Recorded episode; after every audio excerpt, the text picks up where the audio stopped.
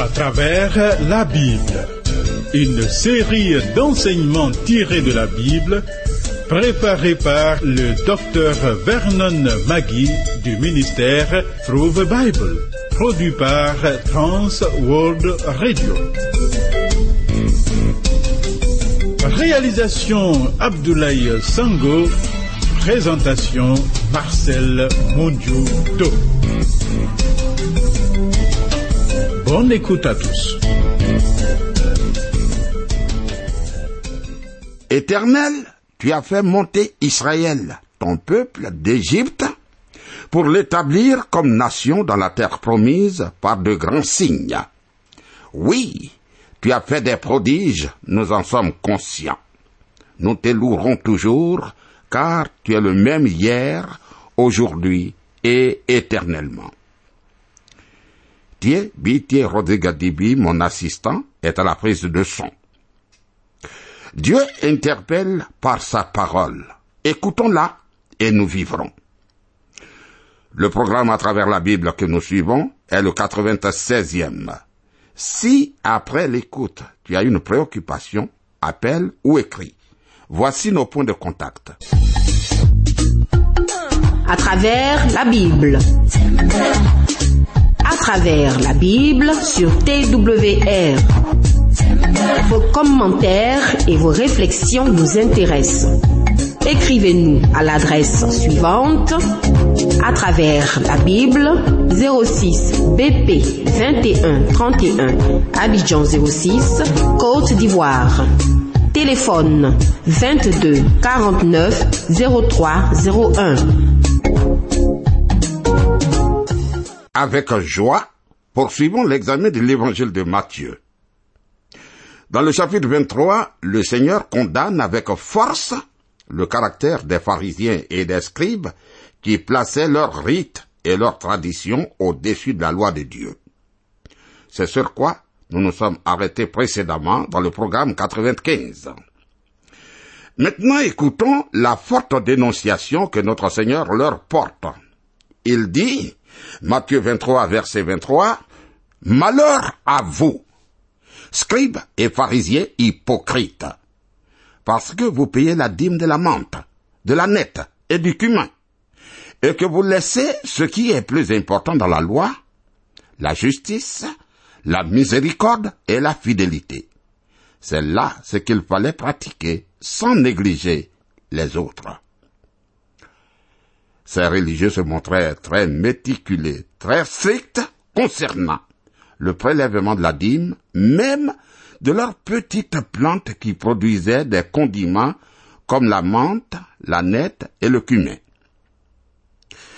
Imagine l'un de ces chefs religieux prenant un peu de menthe et mettant de côté un dixième pour le donner au Seigneur. Oh, ils étaient très stricts concernant ces petites choses. Mais le Seigneur déclare, vous oubliez les choses les plus importantes de la loi. Or, ces choses importantes auraient amené les hommes à la personne de Christ. Matthieu chapitre 23 verset 24. Conducteur aveugle, qui coulait le moucheron et qui avalait le chameau. Ami, penses-tu que ce verset est humoristique, fait rire Je le crois. Et si j'avais été présent lorsque Jésus a prononcé ces paroles, j'aurais éclaté de rire. Bien sûr, si je n'étais pas un scribe ou un pharisien. L'intention du Seigneur était en tout cas sérieux, mais je suis certain que beaucoup dans la foule ont éclaté de rire, surtout ceux qui connaissaient les chefs religieux. Imagine un pharisien qui essaie d'attraper un chameau et qui essaie de l'avaler.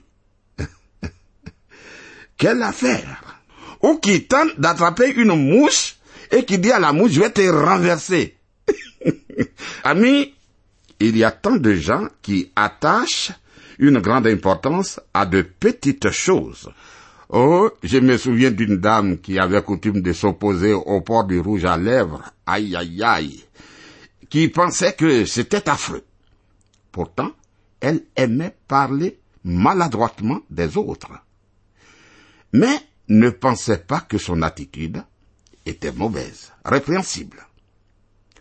En toute franchise, répandre des ragots surtout pour noircir la réputation d'autrui me paraît infiniment plus grave que le port d'un peu de rouge à lèvres. Il est vraiment stupéfiant comme certaines personnes peuvent couler le moucheron et avaler le chameau, oui. Matthieu chapitre 23, verset 25. Malheur à vous, scribes et pharisiens hypocrites, parce que vous nettoyez le dehors de la coupe et du plat, et qu'au-dedans, ils sont pleins de rapines et d'intempérance. Cette cinquième accusation concerne l'accent mis par les pharisiens sur l'extérieur. Ils renversent la réalité par le rituel, la foi par le formalisme et Dieu par la liturgie. Aujourd'hui, certaines églises sont tout aussi occupées à nettoyer l'extérieur de la coupe et du plat. Elles organisent toutes sortes de cérémonies et désirent avoir les meilleures installations. Elles s'expriment avec douceur et piété à l'extérieur, mais à l'intérieur, elles laissent le péché impuni. Dans la plupart des cas, elles ne veulent pas entendre le mot péché. Or, toutes les cérémonies externes ne pourront jamais supprimer leur corruption intérieure. Continuons. Matthieu 23, verset 26. Pharisiens aveugles, nettoie premièrement l'intérieur de la coupe et du plat afin que l'extérieur aussi devienne net. Comprenons bien ce que le Seigneur veut dire. Il ne dit pas que l'extérieur ne devrait pas être propre. Non, non. Mais on donne une fausse impression quand l'extérieur est propre alors que l'intérieur est sale. On doit d'abord commencer par nettoyer l'intérieur. Il le faut. Matthieu 23, verset 27. Malheur à vous, scribes et pharisiens hypocrites, parce que vous ressemblez à des sépulcres blanchis qui paraissent beaux au dehors et qui, au dedans, sont pleins d'ossements de mort et de toute espèce d'impureté. Les gens ont l'habitude de dire, le Seigneur est bon, il est très doux, et l'évangile est amour. D'accord, d'accord. Le Seigneur en venant sur cette terre était amour, et a prêché l'amour, mais il n'a pas manqué d'être dur quand il le faut. Dis-moi, lequel des prophètes de l'Ancien Testament s'est adressé aux gens avec un langage aussi dur, aussi vigoureux que celui-ci? Malheur à vous, scribes et pharisiens. Malheur à vous, hypocrites. Vois-tu, quand il le faut, Jésus frappe comme dans le temple.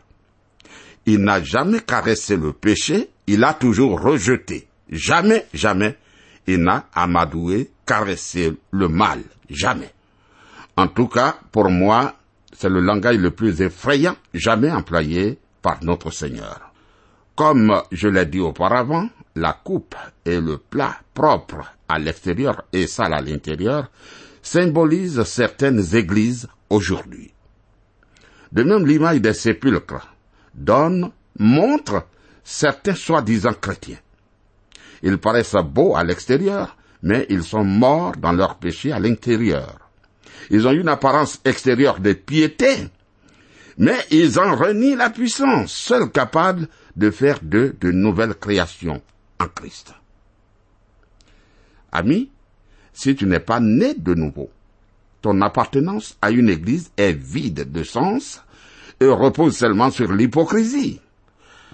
Quand je dis que plus de la moitié de la population de notre pays est membre d'une église, je me demande pourquoi dans les lieux publics, je vois 99% de la foule s'enivrer d'alcool, blasphémer et raconter des histoires sales.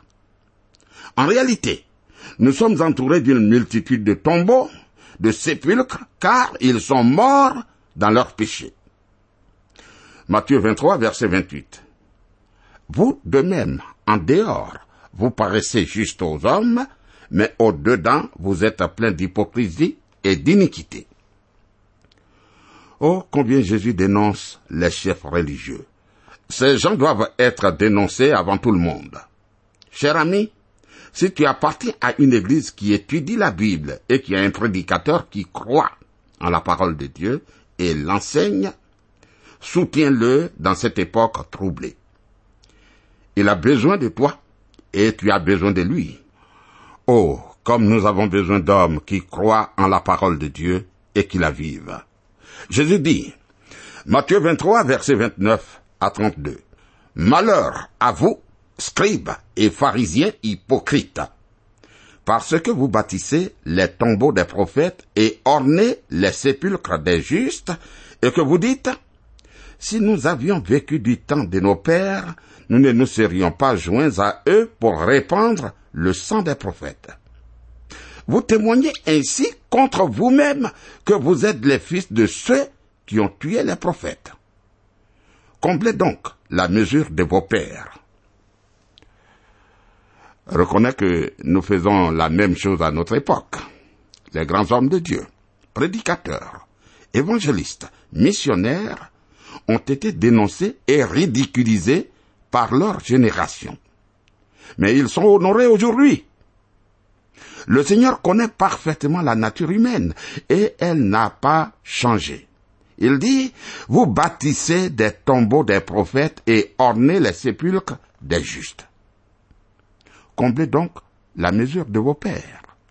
Ah oui. Ces mêmes chefs religieux qui honoraient les prophètes du passé allaient bientôt inciter Rome à crucifier le Fils de Dieu. Christ les invite à corriger les erreurs de leur père. Malheureusement, que font-ils? Ils le livrent lui-même aux païens pour le crucifier. Ensuite, le Christ leur dit, et ceci te fera trembler, Matthieu 23, verset 33. Serpent, race de vipères, comment échapperez-vous au châtiment de la géhenne ah, Peux-tu imaginer un langage plus dur, plus vigoureux? Que veut dire Jésus en parlant d'une génération de vipères? Il désire faire comprendre qu'ils sont les rejetons, les descendants de serpents. Voici une affirmation dévastatrice à l'égard de la fausse doctrine de la fraternité universelle de l'homme et de la paternité universelle de Dieu. Écoute, Dieu ne te reconnaît pas comme son enfant si tu as rejeté Jésus-Christ. La seule façon de devenir un enfant de Dieu est de recevoir le Christ. Mais à tous ceux qui l'ont reçu, à ceux qui croient en son nom, elle a donné le pouvoir de devenir enfants de Dieu. C'est écrit en Jean chapitre 1, verset 12. Dans ces versets de Matthieu, le Seigneur s'exprime en des termes vigoureux, durs, langage trop fort pour un grand nombre de théologiens libéraux aujourd'hui. Jésus-Christ n'était pas simplement porteur d'un message d'amour. Il est venu sur la terre pour mourir pour tes péchés parce qu'il t'aime. Si tu le rejettes, il sera ton juge. Il sera ton juge. Comprends-le. Matthieu chapitre 23, versets 34 et 35.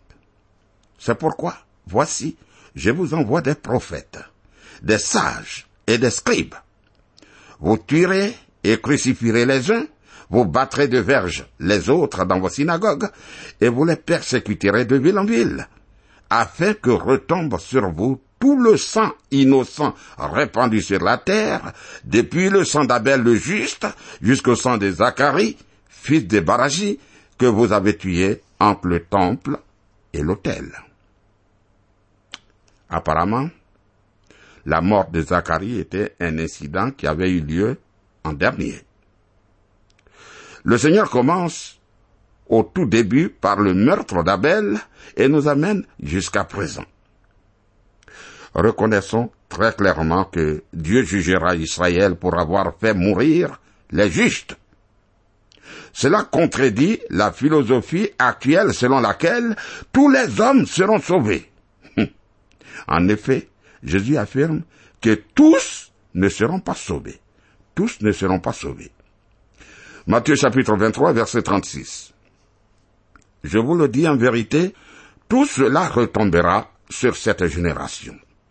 Voilà il prédit la destruction de Jérusalem en l'an 70 après Jésus-Christ. Et que fait-il ensuite? Celui qui vient de dénoncer les chefs religieux va maintenant pleurer sur Jérusalem et ses habitants. Alors, Jésus pleure sur Jérusalem. Suivons-le. Matthieu chapitre 23, versets 37 et 38. Jérusalem. Jérusalem, qui tue les prophètes et qui lapide ceux qui te sont envoyés. Combien de fois ai-je voulu rassembler tes enfants comme une poule rassemble ses poussées sous ses ailes, et vous ne l'avez pas voulu. Voici, votre maison vous sera laissée déserte. Voilà. Jérusalem l'a rejeté lors de sa soi-disant entrée triomphale. Et Jésus a rejeté Jérusalem. Mais maintenant, il pleure sur la ville. Oui, Jésus les a dénoncés, mais il les aime. Conscient du jugement qui doit venir, il pleure. Jésus pleure. Évidemment, notre Seigneur a prononcé ces accusations avec un cœur brisé. Tu te rappelles que certains pensaient qu'il était Jérémie parce que, bien que Jérémie proféra la dénonciation la plus forte de l'Ancien Testament, il a pleuré. Du vivant de l'évangéliste Moody, on a affirmé qu'il était le seul homme qui devrait prêcher en enfer en raison de sa grande compassion. Je crois qu'aujourd'hui, nous ne devrions jamais prononcer des dénonciations sans en être personnellement émus. Avant de dénoncer le péché et la vie dépravée des hommes et des femmes, il faut en être vraiment conscient et ému. Matthieu chapitre 23 verset 39. Car, je vous le dis, vous ne me verrez plus désormais jusqu'à ce que vous disiez, béni soit celui qui vient au nom du Seigneur. Ah, non seulement les chefs religieux étaient choqués, mais même ses disciples, les apôtres aussi. Les événements leur semblaient prendre une tournure très étrange, bizarre, ils s'attendaient à ce que Jésus établisse son royaume avec Jérusalem pour capitale. Mais maintenant, ils déclarent que leur maison sera abandonnée et qu'ils ne le reverront pas jusqu'à ce qu'ils disent Béni soit celui qui vient au nom du Seigneur. Bien qu'il soit sur le chemin de la croix à ce moment-là, il leur donne l'assurance qu'il reviendra et ce sera alors vraiment une entrée triomphale. En tout cas, le royaume va être remis à plus tard. Beaucoup trouvent à redire à cet enseignement. Il dit à ses disciples qu'il n'établira pas le royaume sur la terre maintenant, mais qu'il reviendra dans le but de l'établir. Et c'est parce que les apôtres ont été surpris et déçus par ce rapport du royaume qu'ils viennent lui poser trois questions qui se trouvent dans le chapitre 24 dont le thème est les disciples posent trois questions à Jésus et il répond à deux concernant le signe de la fin de l'ère de la grâce et le signe de son retour. Les chapitres 24 et 25 de Matthieu, connus comme le discours sur le mont des Oliviers, constituent le dernier des trois discours majeurs de cet évangile. Ces trois discours sont 1. La constitution du royaume, le sermon sur la montagne, Matthieu chapitre 5 à 7 l'éthique du royaume. Deux, la continuation du royaume, les paraboles du mystère, Matthieu 13, l'annonce de l'état présent du royaume. Et trois, la conclusion du royaume, discours du jardin des oliviers, Matthieu 24 et 25, l'avenir du royaume. On les appelle les discours majeurs en raison de leur longueur, de leur contenu et de leur but. Alors, Jésus prédit la destruction de Jérusalem. Maintenant que le Seigneur a dénoncé les chefs religieux et qu'il a tourné le dos à Jérusalem après avoir dit aux Juifs que leur maison, le temple, était abandonnée par Dieu, il prédit la destruction de Jérusalem. Matthieu chapitre 24, verset 1. Comme Jésus s'en allait, Au sortir du temple, ses disciples s'approchèrent pour lui en faire remarquer les constructions. Le Seigneur Jésus vient juste de leur dire que son royaume viendra plus tard et que le temple serait abandonné. Il s'agit du temple qu'Hérode avait commencé à bâtir et dont la construction progressait.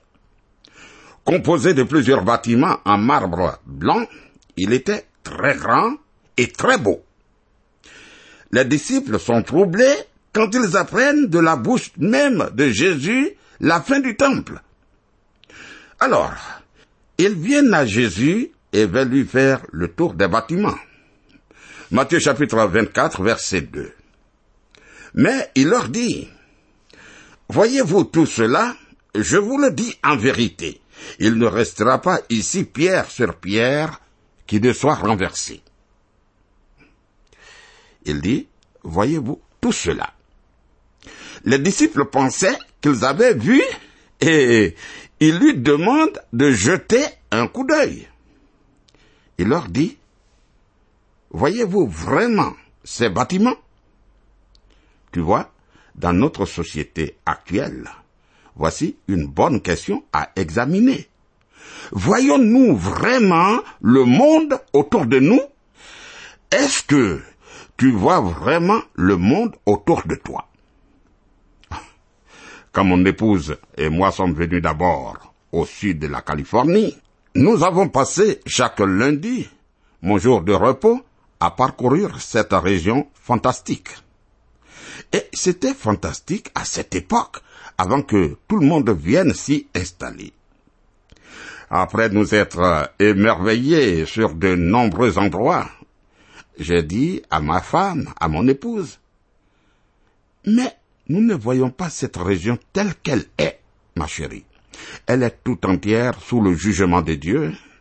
Un jour, elle passera.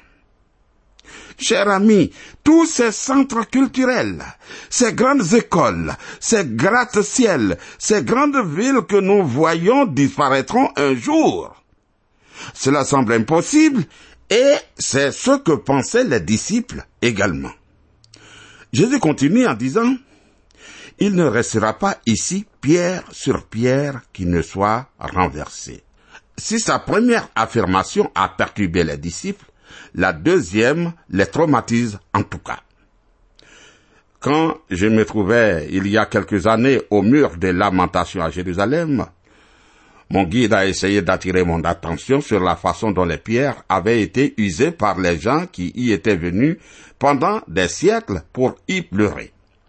Mais cela n'avait sans nul doute aucune importance pour moi, mais ce qui m'a frappé vraiment est le fait que le mur se composait d'une très grande variété de pierres. L'histoire nous révèle que le mur des lamentations a été construit avec des pierres qui venaient de différents bâtiments datant de différentes périodes. Au coin de l'édifice du temple, des fouilles récentes révèlent aussi la présence des pierres appartenant à différentes périodes. Qu'est-ce que cela signifie? Cher ami, cela signifie qu'aucune pierre n'est laissée à sa place. Les constructeurs ont dû ramasser des pierres de différents endroits parce qu'en l'an 70 après Jésus-Christ, les Romains ont détruit véritablement cette ville. Même si ces événements sont pour nous de l'histoire ancienne, pour les disciples, c'est une révélation traumatisante. Ils en ont parlé, j'en suis certain, puis sont allés trouver Jésus pour lui poser trois questions. Matthieu 24, verset 3. Il s'assit sur la montagne des Oliviers et les disciples vinrent en particulier lui faire cette question. Dis-nous, quand cela arrivera-t-il et quel sera le signe de ton avènement et de la fin du monde? 1. Quand cela arrivera-t-il? Quand ne restera-t-il pas pierre sur pierre? 2. Quel sera le signe de ton avènement? La réponse à cette question se trouve du verset 23 à 51. Quel sera le signe de la fin du monde? La réponse à cette question se trouve du verset 9 à 22. Le Seigneur Jésus va répondre à ces trois questions et nous appelons ces réponses le discours sur le mont des Oliviers car cela a eu lieu à cet endroit. Le Seigneur a dit aux dirigeants religieux, parce que depuis leur père, ils ont tué les prophètes et les sages, le malheur va les frapper. Voilà ce qu'il a dit, permets-moi de le reprendre, dans Matthieu chapitre 23, à partir du verset 34. C'est pourquoi, voici, je vous envoie des prophètes, des sages et des scribes. Vous tuerez et crucifierez les uns, vous battrez des verges les autres dans vos synagogues, et vous les persécuterez de ville en ville, afin que retombe sur vous tout le sang innocent répandu sur la terre, depuis le sang d'Abel, le juste, jusqu'au sang de Zacharie, fils de Barachi, que vous avez tué entre le temple et l'autel. Je vous le dis en vérité, tout cela retombera sur cette génération. Et le Christ a pleuré sur Jérusalem. Matthieu chapitre 23 à partir du verset 37. Jérusalem, Jérusalem, qui tue les prophètes et qui lapide ceux qui te sont envoyés. Combien de fois ai-je voulu rassembler tes enfants, comme une poule rassemble ses poussins sous ses ailes, et vous ne l'avez pas voulu. Voici, votre maison vous sera laissée déserte. Car, je vous le dis, vous ne me verrez plus désormais jusqu'à ce que vous disiez, béni soit celui qui vient au nom du Seigneur. Puis nous avons abordé la prédiction de la destruction de Jérusalem en Matthieu 24, à partir du verset 1. Comme Jésus s'en allait au sortir du temple, ses disciples s'approchèrent pour lui en faire remarquer les constructions. Mais il leur dit, Voyez-vous cela? Je vous le dis en vérité, il ne restera pas ici pierre sur pierre qui ne soit renversée.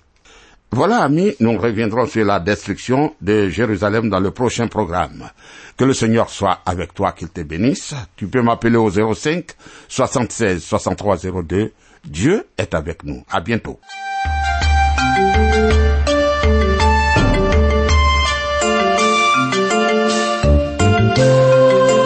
venez de suivre le programme À travers la Bible, un enseignement du docteur Vernon Magui du ministère Through the Bible, une production de Trans World Radio. Pour tout contact, écrivez-nous à l'adresse suivante.